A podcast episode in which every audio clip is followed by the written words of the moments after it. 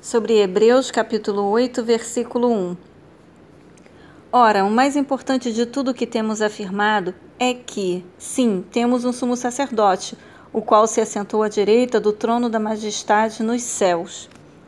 A expressão mais importante de tudo, no original grego, tem o sentido de resumo essencial.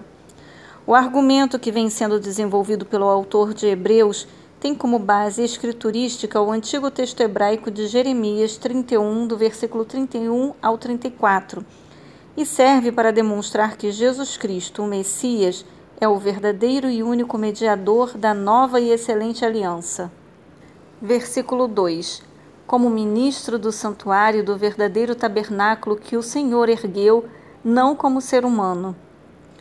O verdadeiro santuário expressa o contraste que há entre o tabernáculo construído por Moisés, mais, tar mais tarde colocado no Templo de Jerusalém por Salomão, cópia imperfeita e transitória do verdadeiro, perfeito tabernáculo espiritual, erigido pessoalmente por Deus e não por meio do, do homem.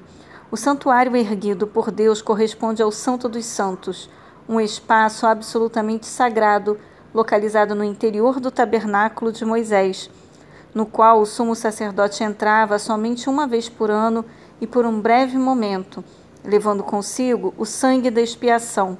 Levítico capítulo 16, do versículo 13 ao 15, e também versículo 34.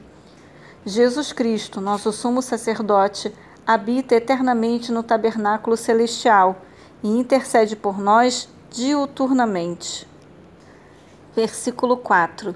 Entretanto, se ele estivesse na terra, nem seria considerado sumo sacerdote, tendo em vista que já foram constituídos aqueles que apresentam as ofertas prescritas pela lei.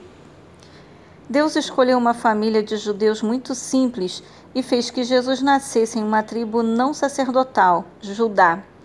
Os sumos sacerdotes eram escolhidos entre os filhos da tribo sacerdotal de Levi. O verbo apresentar aparece no texto do tempo presente, o que revela que o templo ainda estava em pleno funcionamento e ostentação. É uma indicação de que o livro de Hebreus foi escrito antes da destruição do templo no ano 70 depois de Cristo. Versículo 6.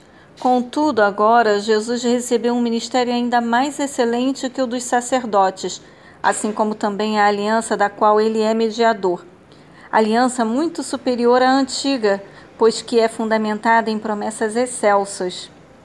O termo mediador, no original grego mesites, transmite a ideia de alguém que fica no meio, unindo duas pessoas com mãos fortes.